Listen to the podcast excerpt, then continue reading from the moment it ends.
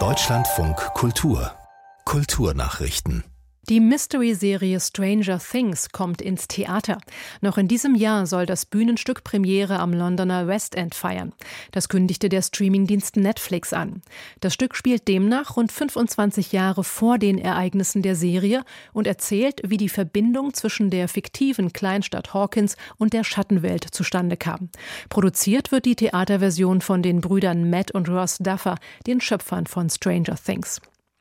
Im Zusammenhang mit dem Einbruch in das Grüne Gewölbe in Dresden hat die Staatsanwaltschaft einen weiteren Mann angeklagt. Sie wirft dem Niederländer gewerbsmäßigen Betrug vor.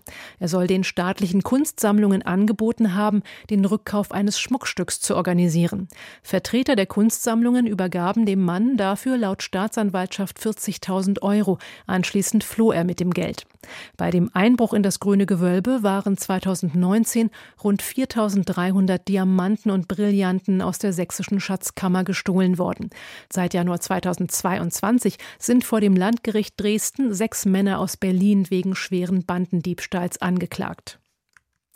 Die Schauspielerin Nina Hoss und ihr Kollege Max von Pufendorf haben den Deutschen Hörbuchpreis gewonnen.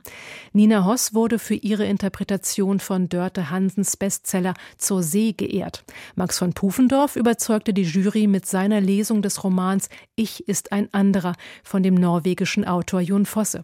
Michael Reinertz. Als bestes Hörspiel wurde die Adaption des Klassikers Bonjour Tristesse von Françoise Sagan ausgezeichnet.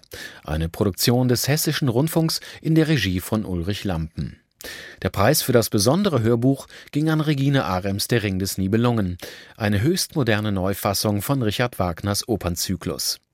Weitere Auszeichnungen wurden in den Sparten Bester Podcast, Bestes Kinderhörspiel und Beste Unterhaltung vergeben.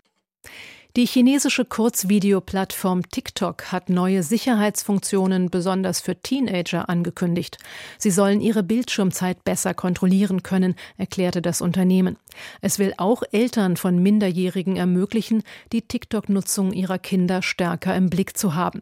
Die Plattform steht vor allem wegen versteckter Werbung und potenziell schädlicher Inhalte in der Kritik.